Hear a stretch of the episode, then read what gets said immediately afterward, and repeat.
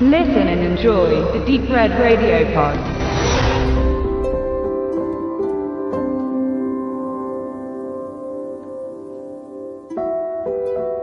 Was haben die Erfindung des Buchdrucks und Martin Luthers Kampf für eine andere, bessere Kirche gemein? Zum einen leiten beide Ereignisse grob mit das Ende des Mittelalters ein, zum anderen sind sie wichtige Bestandteile von Dennis Botts niederländischem Kinderfilm Sturm und der verbotene Brief.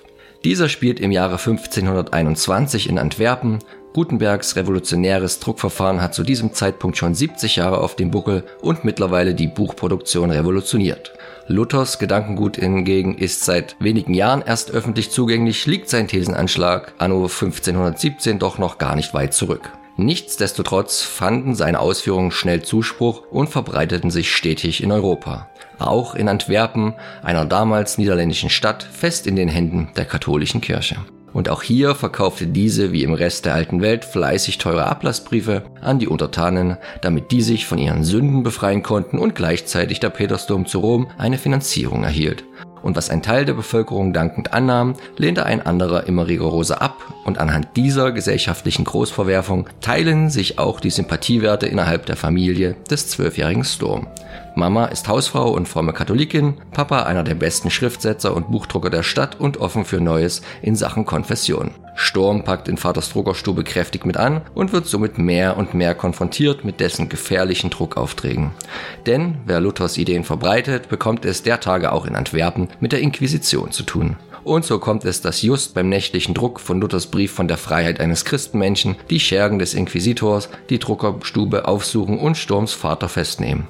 Sie finden allerdings nicht viel, denn im Trubel um die Verhaftung hat der aufgeweckte Junge kurzerhand die Druckerplatte zur Seite geschafft und befindet sich von nun an auf der Flucht, auf der er überraschenderweise Hilfe von der obdachlosen Marike bekommt. Ein großes Abenteuer beginnt und es geht um nicht weniger als um Leben und Tod. Denn obwohl Sturm und der verbotene Brief als Kinderfilm konzipiert ist, geht er die Sache dankbarerweise mit dem nötigen Ernst an. Eine Errungenschaft, die viele Produktionen für die Zielgruppe vermissen lassen und sie somit scheitern. Hier wird nichts mit Humor beschönigt bzw. entschärft und selbst die Erwachsenen bieten ernstzunehmende Charakterzeichnungen an. Ein Grund, warum auch ausgewachsenes Begleitpersonal beim Konsum des Films sich definitiv nicht langweilen wird. Dafür sorgen das gewissenhafte Drehbuch von Karin van Holst-Pelikan und die engagierte Regie von Dennis Botts. Denn durch beide wird die Thematik trotzdem jugendlich und kindgerecht präsentiert, ohne zu sehr ins Detail gehend, aber auch ohne zu vereinfachende Auslassungen. Kombiniert mit der exzellenten Kameraarbeit von Ralph Dekens das Objektiv schwebt hier förmlich durch jeden Winkel des mittelalterlichen Antwerpens, ist der Film produktionstechnisch auf einem sehr hohen Niveau. Das Shooting an den vielen authentischen Originalschauplätzen, gepaart mit einer detailverliebten Ausstattung, verleiht dem Film ein greifbares historisches Flair und lässt nie auch nur den Hauch eines Gedanken an gewollt, aber nicht gekonnt aufkommen.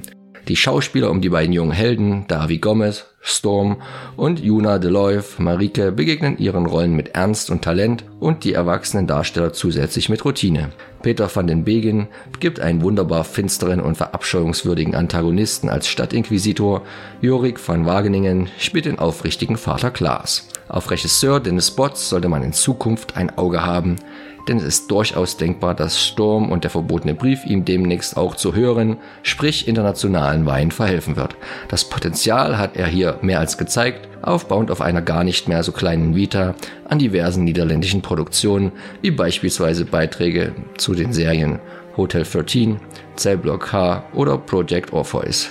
Diesen Weg hat der Darsteller von Klaas, Jorik von Wageningen, bereits eingeschlagen könnte das geeichte Filmkennerauge ihn bisher in internationalen Produktionen wie Verblendung, The Girl with the Dragon Tattoo, The New World oder Riddick, Chroniken eines Kriegers ausgemacht haben. Ausgemacht ist es wohl auch, dass Sturm und der verbotene Brief in den Niederlanden erfolgreich laufen wird. Ob die Thematik auch außerhalb funktioniert, wird sich zeigen. Zu wünschen wäre es dem Projekt aufgrund seiner genannten Qualitäten auf jeden Fall. Zum Abschluss sei auch noch darauf hingewiesen, dass natürlich die katholische Kirche als Institution nicht wirklich gut wegkommt im Film. Allerdings ist dieser weit davon entfernt, evangelisch-lutherische Propaganda zu sein, sondern beschreibt lediglich ziemlich passend den damaligen Zeitgeist und das Empfinden vieler Menschen.